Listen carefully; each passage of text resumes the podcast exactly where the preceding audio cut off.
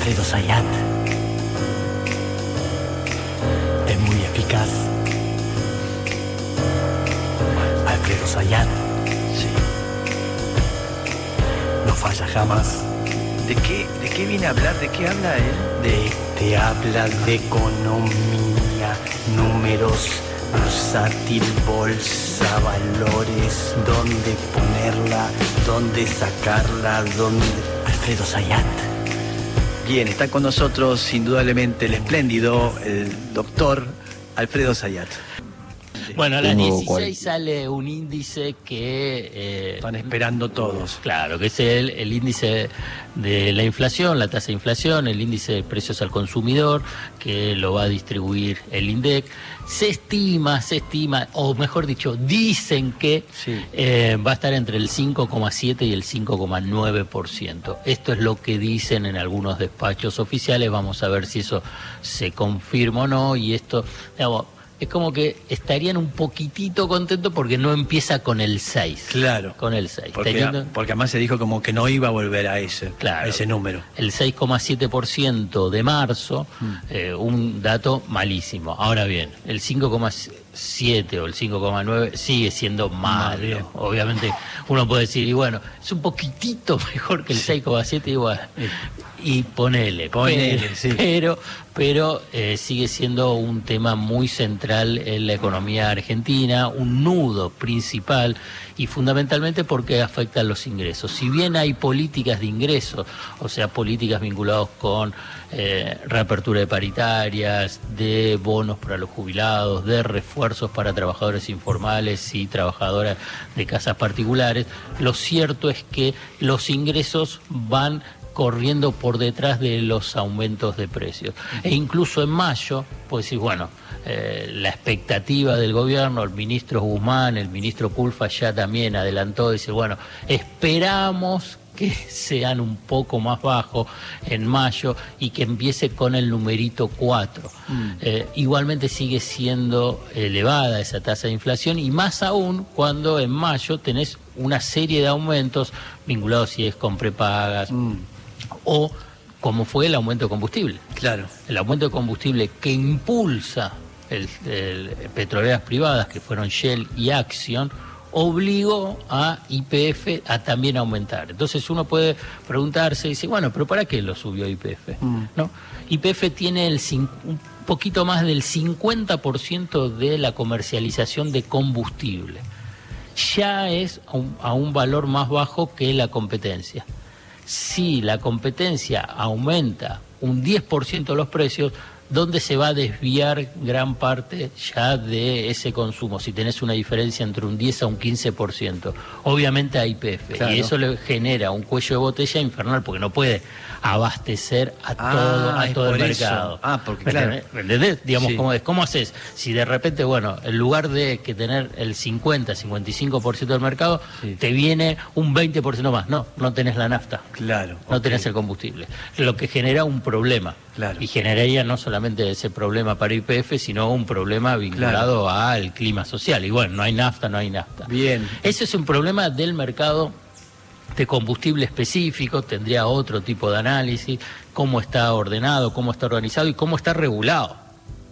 Porque, ¿Por qué las petroleras privadas, digamos, pueden aumentar en- así en forma eh, libre, sin ningún tipo de control y regulación estatal, generándote precisamente este problema Sí. Específico a nivel empresarial, a IPF, pero en última instancia generando un piso más alto vinculado con el tema de la inflación, porque Claro. el combustible y es un precio básico de la economía. ¿Qué significa?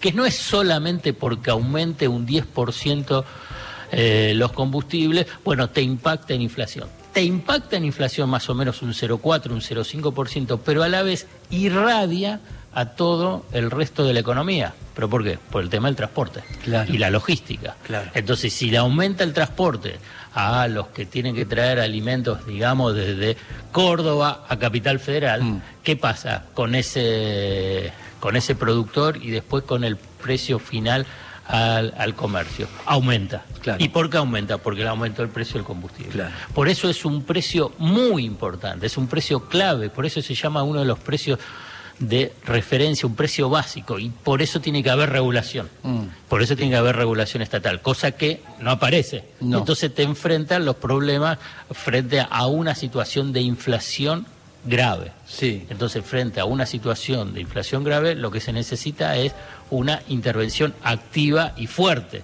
Mm. incluso en el precio de los combustibles. Claro.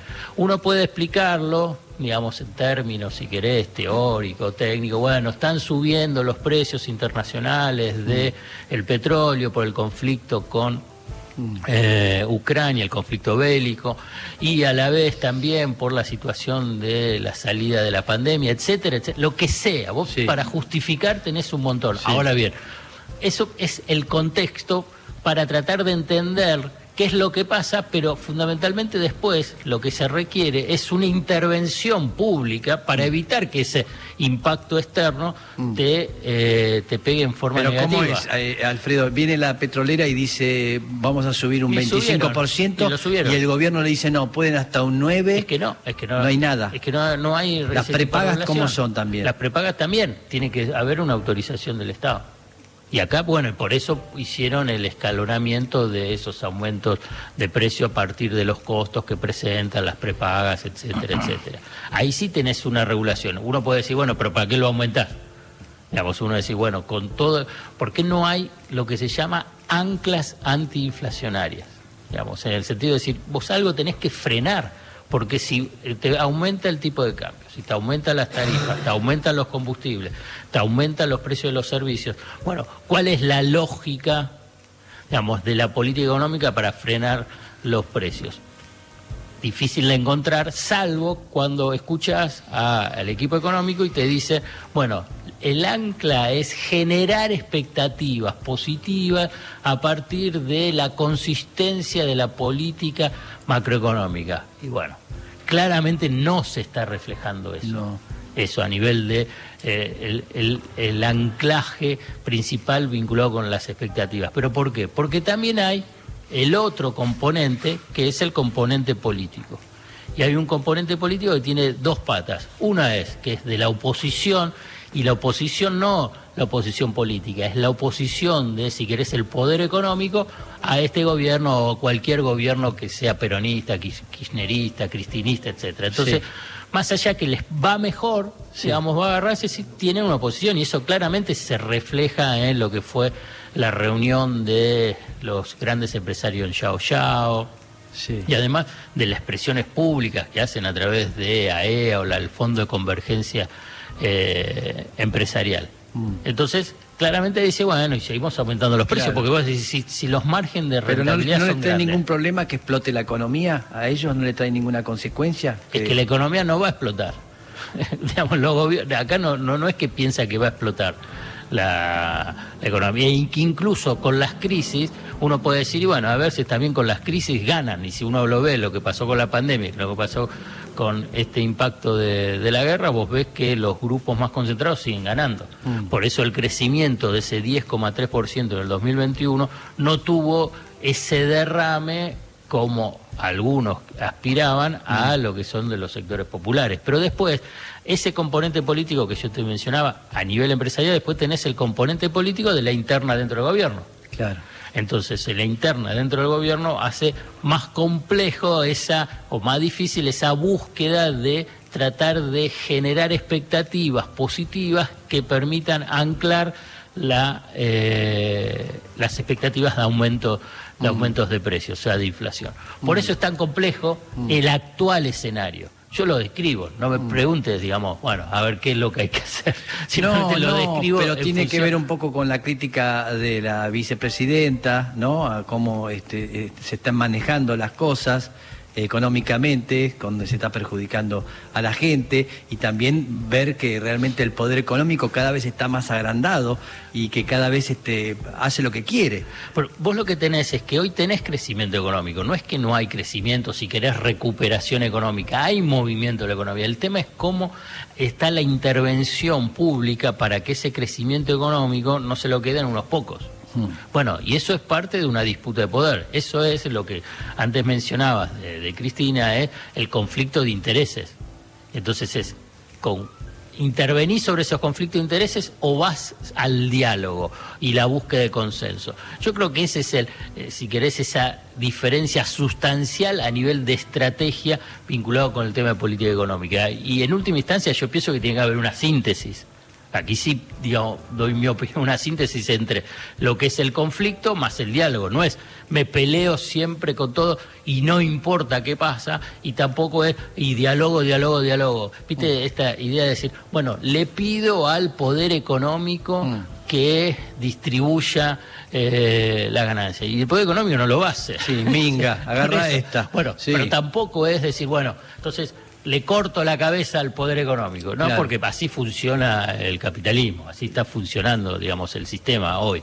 Entonces, el tema es la capacidad y el Estado tiene instrumentos para poder intervenir y ordenar, incluso al poder económico. Esto lo mencionamos hace algunos jueves. No es solamente ver el precio final, por ejemplo, de la chapa que eh, produce Techín, porque Techín tiene créditos, tiene beneficios fiscales, tiene protección frente a la importación de los chinos, participa de licitaciones públicas, tanto vinculado con la obra pública, como por ejemplo para ahora el gasoducto Néstor Kirchner. Entonces, en una mesa de negociaciones, ah, mira, todo lo que el Estado tiene digamos, como parte de la negociación con este grupo económico. Una de esas negociaciones es decir, bueno, a ver qué precio le pones a la chapa.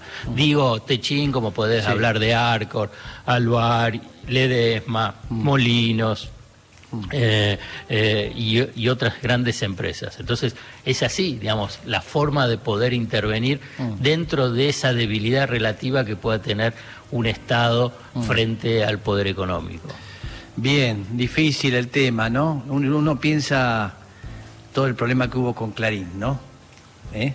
Que, es una gran empresa, ¿eh? una super empresa, donde los de Clarín de alguna manera ganaron en esa pulseada, con la ley de medios, con eh, tratando de poder este, justamente desarticular todo ese monopolio, esa intención que, que tenían con esa ley, Clarín ganó. ¿Eh? pero está muy bueno el ejemplo incluso para ahora. Sí. Porque Clarín, digamos, el grupo Clarín no es solamente ya, digamos, lo que agarrás y decís, eh, el diario, la radio, digamos, cuando absorbe Telecom, también pasa a tener un rol central en las telecomunicaciones, o sea, en celulares, además de lo que tenía de Internet, mm. digamos, incorporando dos, dos empresas vinculadas con el tema de Internet, mm. o sea que pasa a tener un rol dominante.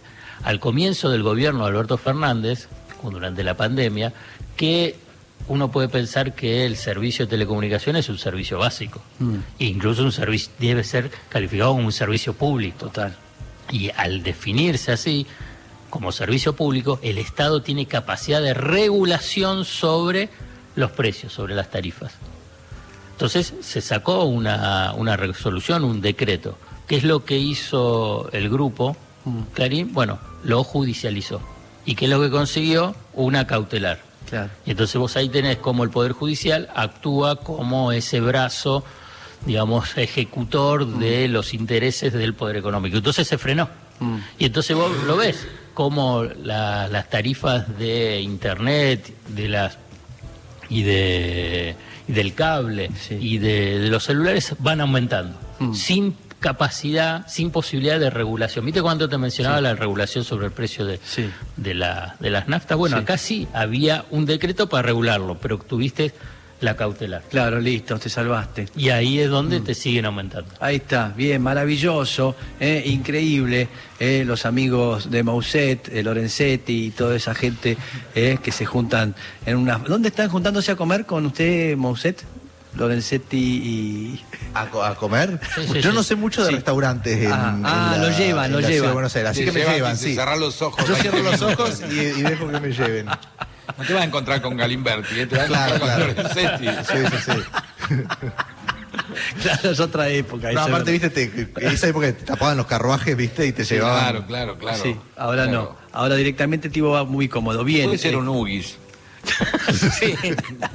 sí, se muestran humildes a veces, ¿no? También es al principio. Bien, este, está bonito la economía. Sí, todo bárbaro. Eh, gracias, este, espléndido como siempre. Por favor, no se vaya, que seguimos hasta las 12 eh, en esto que se responde al nombre del mañana.